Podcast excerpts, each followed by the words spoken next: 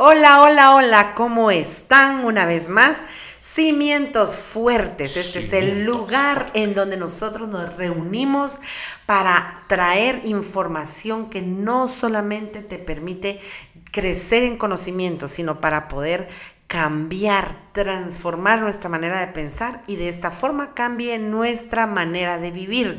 Bienvenidos todos, si tú quieres escuchar este podcast, te invito a que te pongas cómodo, consíguete un cafecito, ponte los tenis, sal a hacer una caminata, date un tiempo para poder escuchar y ponerle toda la atención porque el tema que hoy traemos está buenísimo. Quiero contarles que una vez más me acompaña Sebastián y quiero saludarlo. ¿Cómo estás, mijo? Yo ya no sé si la gente quiere seguir escuchándome porque ya muchos episodios, ya siete episodios, sí, ya mucho, pero la verdad es de que me disfruto cada vez que, que hacemos podcast con mi mamá. El tema de hoy está potente, ustedes. Yo siento que es de los más potentes de los que vamos a hablar en esta temporada. Así que yo siempre te lo digo, pero esta vez sí te invito a que puedas traer algo con que apuntar porque está jugoso, este tema está jugoso. ¿Lo dices tú o lo digo yo?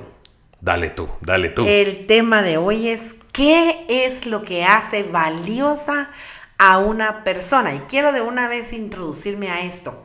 ¿Usted alguna vez se ha puesto a pensar por qué hay gente que puede durar mucho más tiempo en un trabajo. ¿Alguna vez se ha fijado por qué hay amistades que son más duraderas con ciertas personas? Y es que realmente hay gente que tiene un valor especial por ciertas cualidades con las que trabajan en sus relaciones. Y yo creo que este es un tema muy importante porque cada uno de nosotros quiere ser valorado, cada uno de nosotros quiere permanecer y pertenecer a grupos sociales en donde muchas veces lo que nos ha privado de tener esa continuidad en una relación, en una amistad, en un trabajo, ha sido porque no hemos sido constantes en estas cualidades de las cuales hoy platicaremos con ustedes.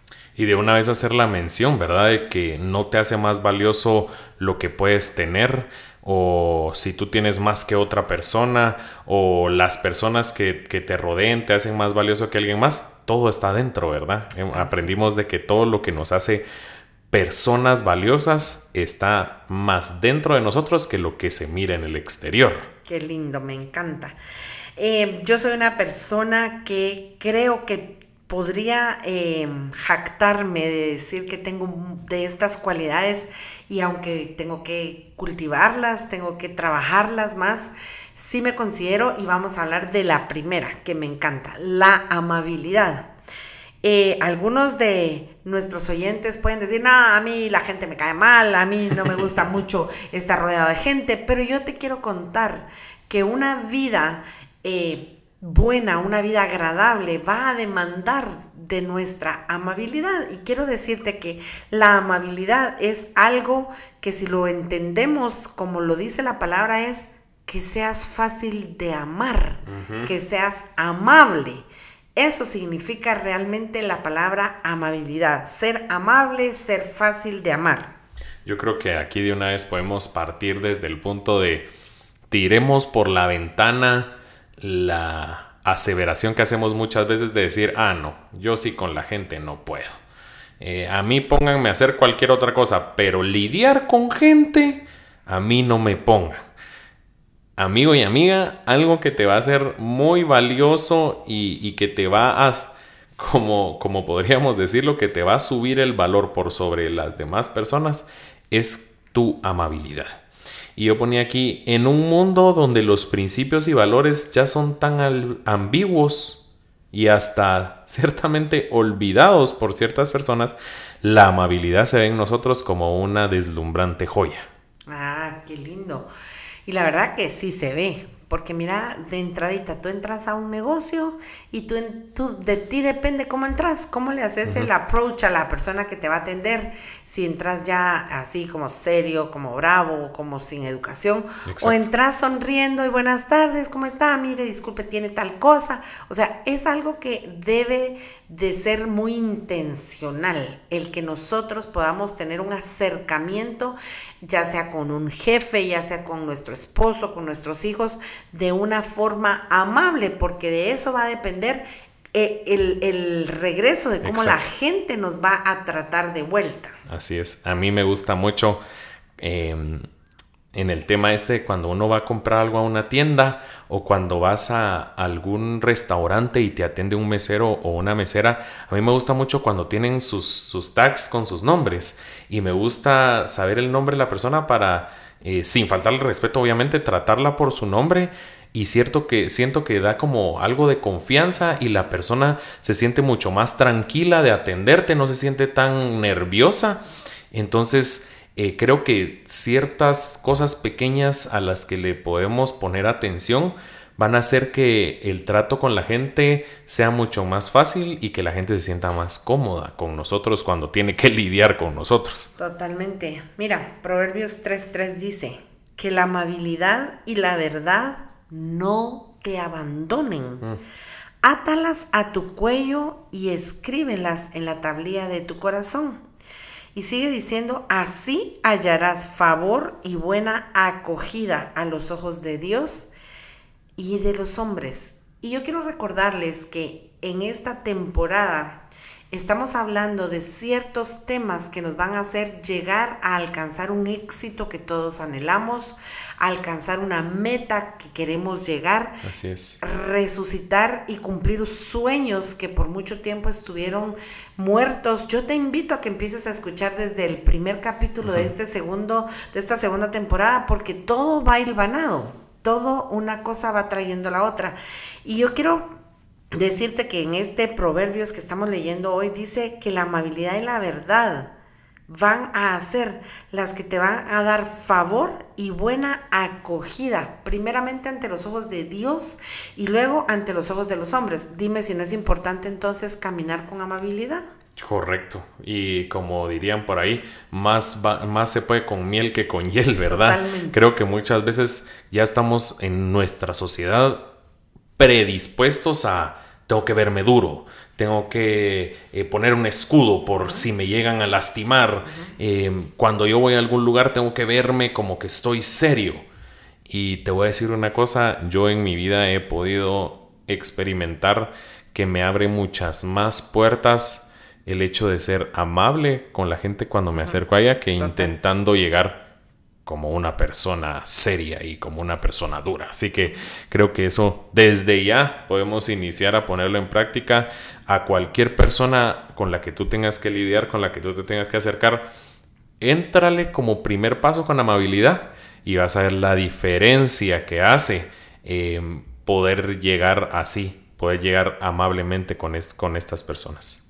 Y vámonos con la segunda premisa. Dice la amabilidad y la verdad. Qué duro se pone acá, porque si nos ponemos así, bien sinceros, bien sinceros, no todos somos tan honestos como deberíamos, no todos hablamos verdad, no todos decimos lo que verdaderamente debemos de decir, porque ya sea que exageremos, ya sea que nos echemos una mentirita o simplemente dejemos de decir algo que era importante mm. en la información que estamos dando, todos caemos en momentos de nuestra vida en esa falta de honestidad. Y la palabra nos está enseñando que si queremos caminar con el favor de Dios, debemos de tener en nuestro cuello eh, eh, que sea algo que se nos vea mm. a simple vista tanto la amabilidad como la honestidad o la verdad.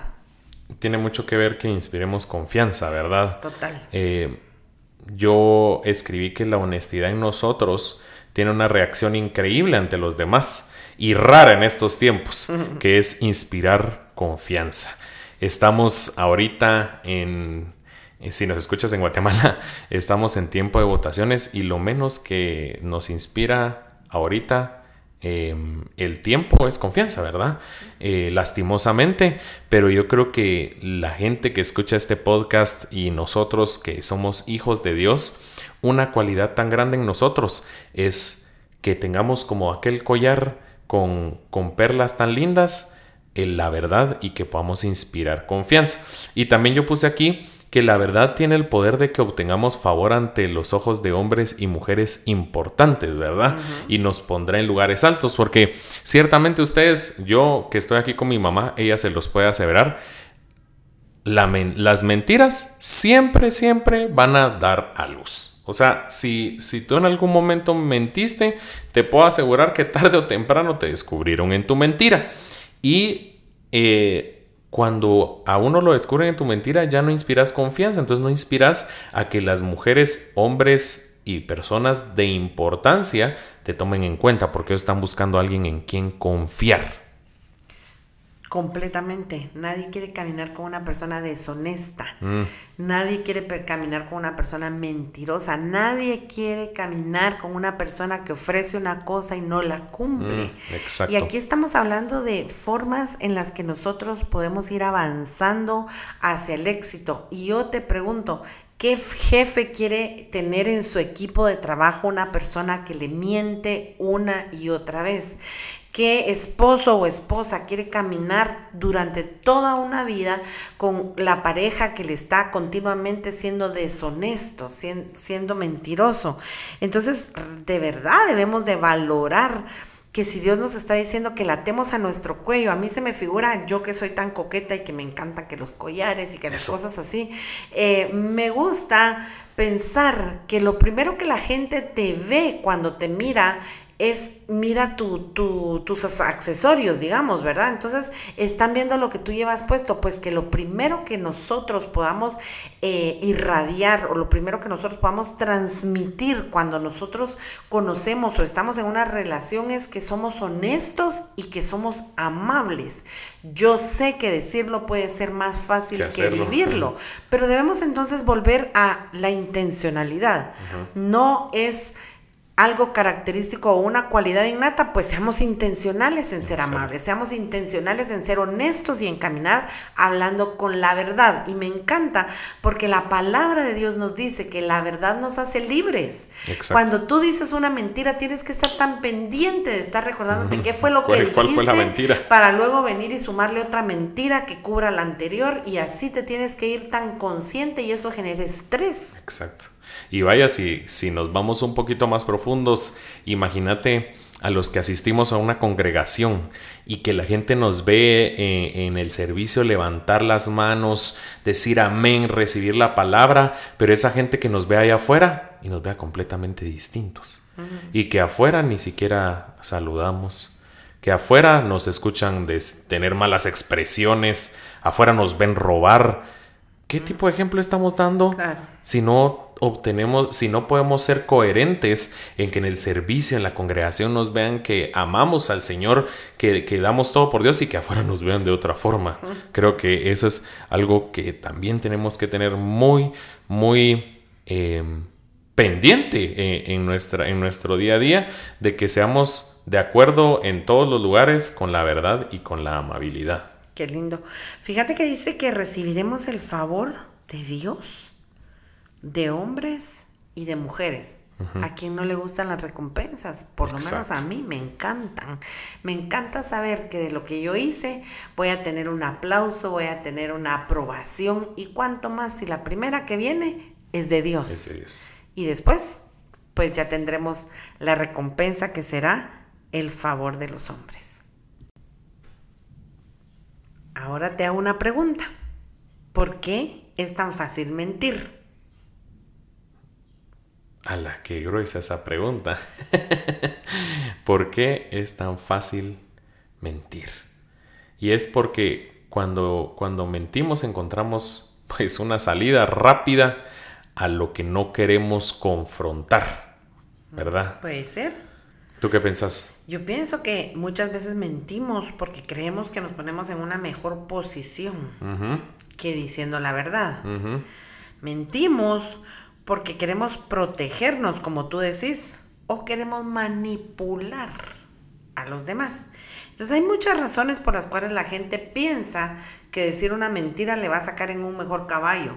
Ahí sí que vas a salir en caballo blanco. Lo que no te das cuenta es que tarde o temprano esa mentira se va a descubrir Y lejos de haber quedado en una buena posición, vas a quedar en una posición de vergüenza, en una posición donde la gente te va a ver con desconfianza.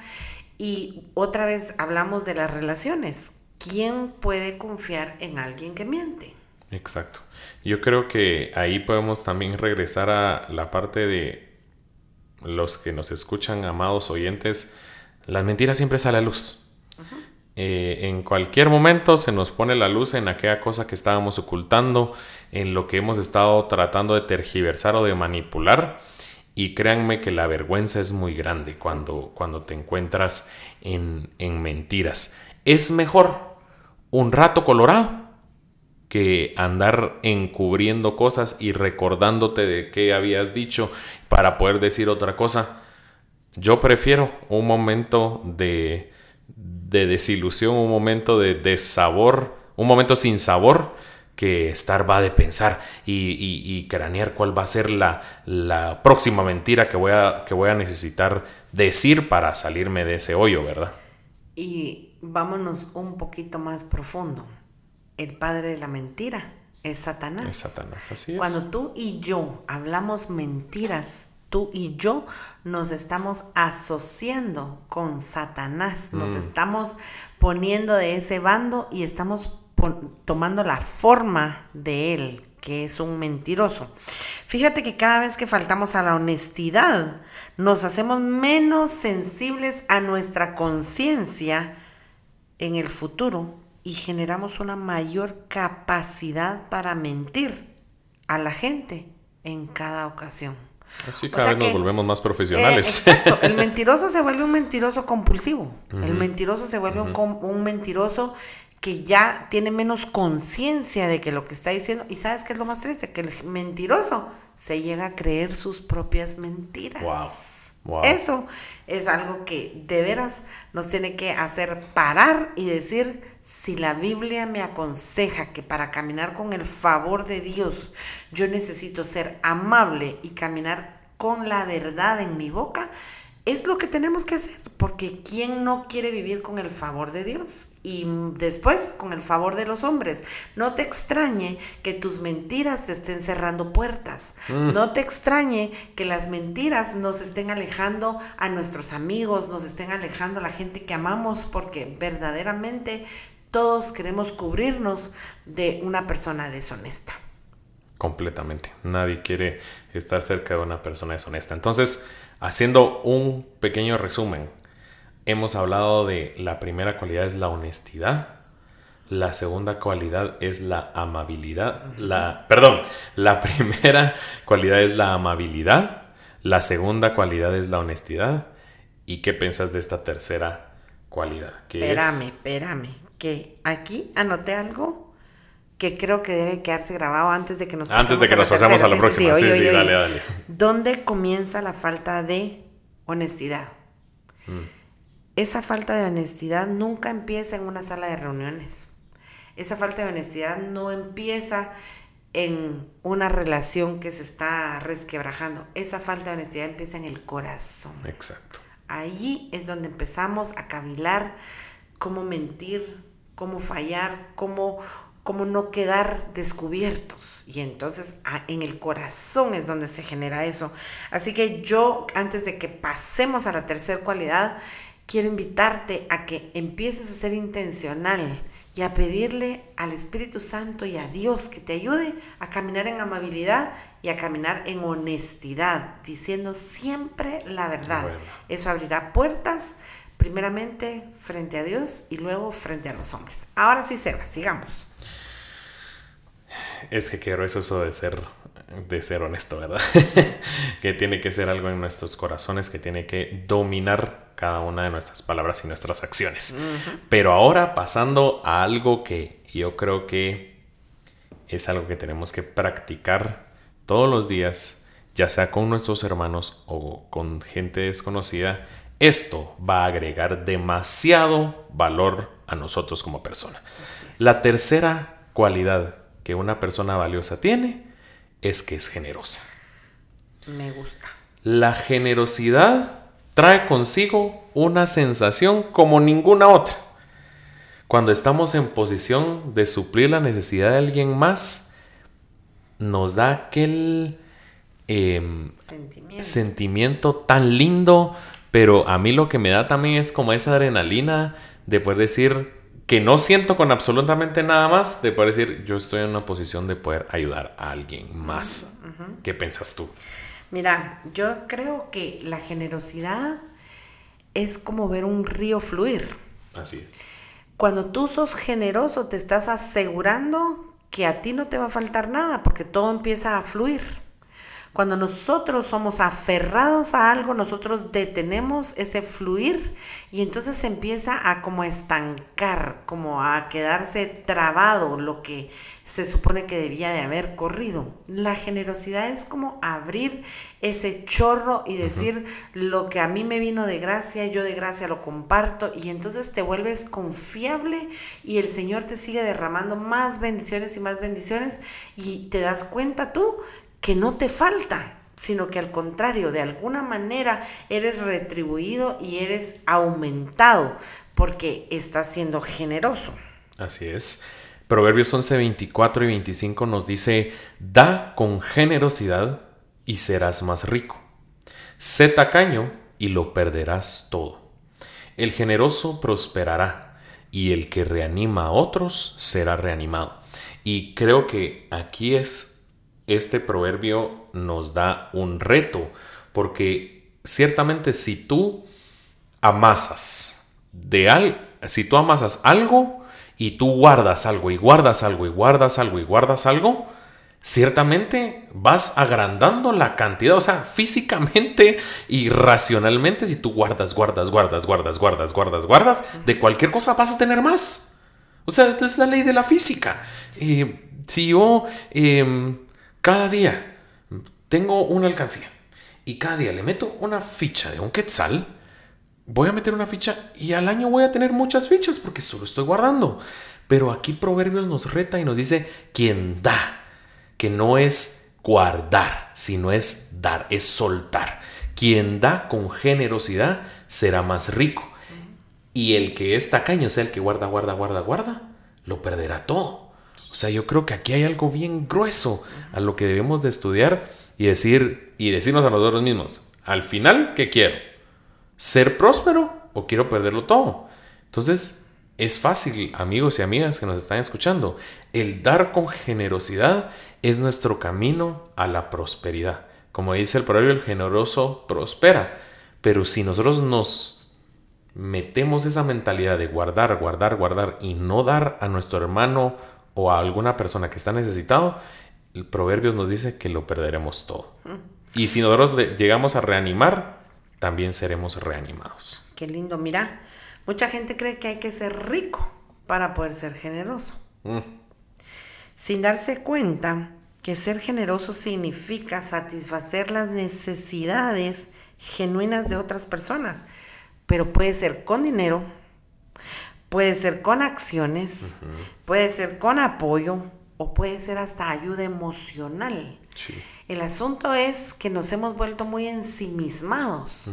Primero yo y solo yo, y si yo estoy bien, todo está bien, sin darnos cuenta que nuestra generosidad es tan importante para que podamos ser nosotros impactados por lo que Dios puede hacer cuando mira de parte nuestra generosidad. Y yo he visto muchas personas que no son ricas, pero tienen un corazón tan generoso que con pequeñas cosas te agradan, que Exacto. con pequeños gestos tú sabes el esfuerzo que probablemente hicieron, pero te dejan a ti un amor tan agradable, te dejan a ti una sensación tan agradable que lo que producen es que tú quieras ser como ellas también. Entonces me gusta mucho que la generosidad es como contagiosa. Exacto, así es. Y le voy a dar la vuelta a algo que acabas de decir porque me pareció tan grueso. Porque tú dices, la gente piensa que se necesita ser rico para ser generoso. Pero te voy a decir una cosa, se necesita ser generoso para ser rico. Wow. Si le damos la vuelta, nadie en este mundo que pueda hacer que en su mente esté guardar, guardar, guardar, guardar, guardar, va a llegar a la prosperidad a la que Dios quiere que lleguemos. Te quiero contar algo rapidito y Dale, dale, que te dale. interrumpa.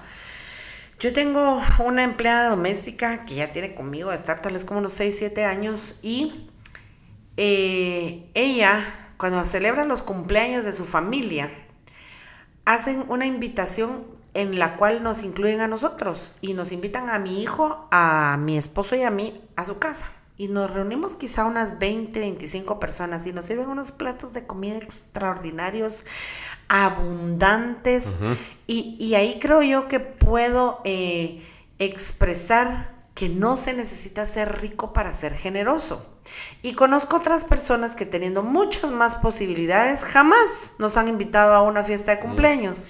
Entonces uno dice realmente dónde está la riqueza o la pobreza. Creo que todo está en nuestra mente. Exacto todo está en nuestro corazón y la palabra de Dios nos está invitando con estas cualidades, si las ponemos en práctica, a crecer, a avanzar, a ir a ese lugar de éxito que todos soñamos, que todos queremos, pero que no lo vamos a lograr si no establecemos estos principios como cosas que debemos de hacer diariamente para poder ver el favor de Dios abrirse delante de nosotros. Entonces, yo sí creo que esto de ser rico para ser generoso es una mentira y es algo que debemos de transformar en nuestra mente primeramente para empezar a ser generosos con lo que hoy tenemos. Y ahí Dios nos va a confiar más para dar más, ¿verdad? Exactamente. Sé que amigos y amigas que nos escuchan, no se necesita ser rico para ser generoso. Se necesita ser generoso para ser rico. Creo que eso nos va a dar una, una, es una llave que, que, que te puedo compartir esta, en este podcast que nos va a ayudar a llegar a la prosperidad que estamos esperando. Y eh, yo quisiera contar una historia que me llamó mucho la atención. Hace poquitos días, pues estábamos en la confianza de, nuestro, de nuestro carro, íbamos hacia a cenar con mi papá y con mi mamá y comenzamos a hacer eh, una discusión de qué se siente mejor mucha, regalar o que le regalen a uno no sé si te recordás, creo que fue el día sábado o viernes. Y estábamos los tres platicando y decían, ala, no es que, que a uno le den si se siente chilero. No, hombre, pero es que uno dar lo que una persona, lo que sabe que esa persona necesitaba, se siente bien chilero. Y ahí vamos en, la, en la discusión y llegamos a una conclusión. Dijimos, mucha, son, son sensaciones distintas. Eh, no podemos decir que una sea mejor que la otra porque a quien no le gusta que le regalen, pues a cualquiera le gusta que le regalen.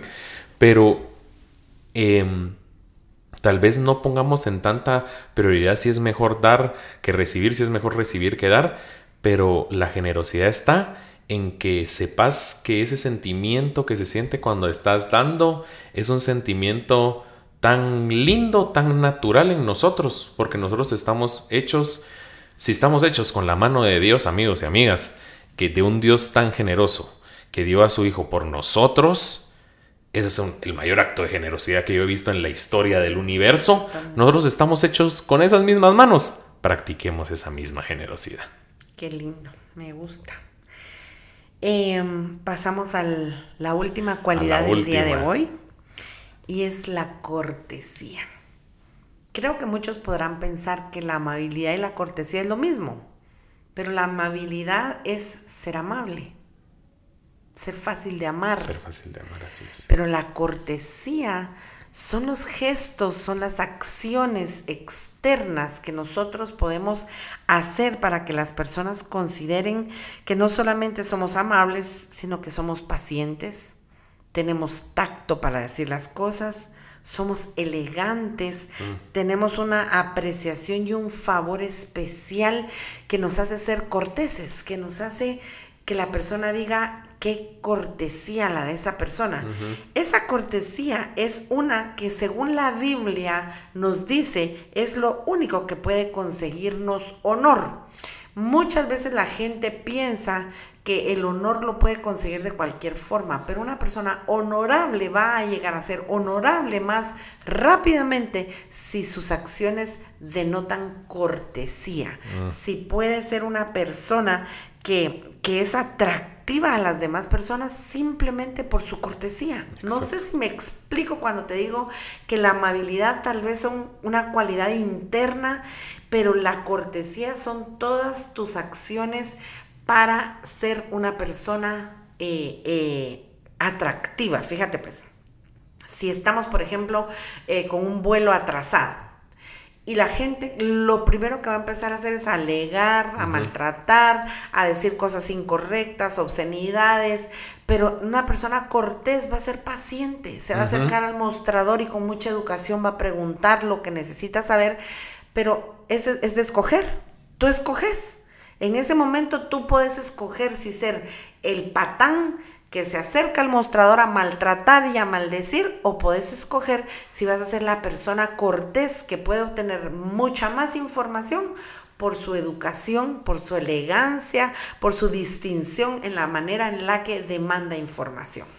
Exacto. Y yo te iba a decir aquí algo justamente con, con esto que tú comentabas, y yo quiero que, ojo, aquí los solteros que nos escuchan. No hay cualidad más atrayente que una persona que es cortés en todos los ámbitos.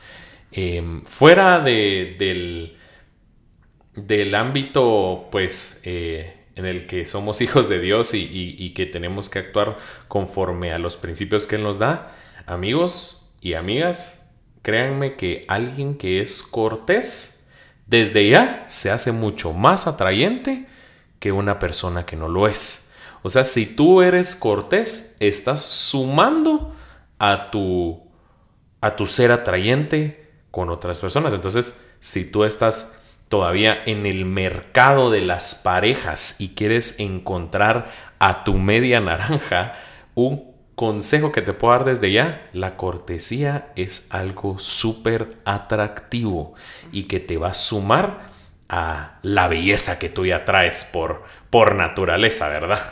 Totalmente de acuerdo. Fíjate que la verdadera cortesía tiene esas acciones sin ninguna expectativa de recibir nada a cambio. Una persona cortés simplemente escoge ser paciente, una persona cortés opta por ser amable, una persona cortés tiene el tacto para hablar lo que debe de hablar con esa prudencia que se espera de una persona cortés. Así, a mí me, encanta cuando decís de que la cortesía es elegante.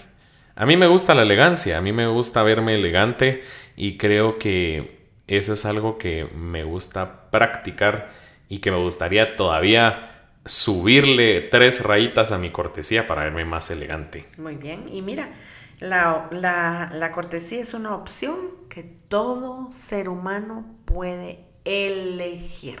Exacto. Esto nos deja ver que en ese libre albedrío que tenemos podemos escoger ser corteses. Ser corteses. Y por lo tanto, ser personas que conseguimos honor. Así es. Así que yo quisiera invitarte a que en esta próxima semana analicemos estos cuatro puntos y analicemos, ¿estamos siendo amables? ¿Estamos hablando con la verdad y con honestidad en todas las cosas que decimos? ¿Estamos siendo generosos con nuestros hermanos? Y último, que pero no menos importante, porque es muy importante, estamos escogiendo dar la respuesta cortés, el acercamiento cortés hacia las personas. Amigo y amiga, yo creo que con estas cuatro cosas estás haciéndote a ti una persona con mucho más valor. Así es, así es que yo creo que hoy podemos entender ¿Qué es lo que hace que un esposo no quiera divorciarse de ti? ¿Qué es mm. lo que hace que un jefe no quiera despedirte? ¿Qué es lo que hace que un amigo te considere su mejor amigo? ¿Qué es lo que te hace una persona extraordinaria? Te bendecimos, esperamos que este contenido sea de mucha que sume mucho a tu vida y que podamos verte la próxima semana aquí en Cimientos Fuertes. Dejamos un caluroso abrazo y pedimos que cada uno de ustedes que ha sido bendecido con esta información pueda darle like, compartir, hacerle llegar de alguna manera a sus amigos esto y que nos veamos la próxima semana en el siguiente episodio de Cimientos Fuertes. Hasta la próxima.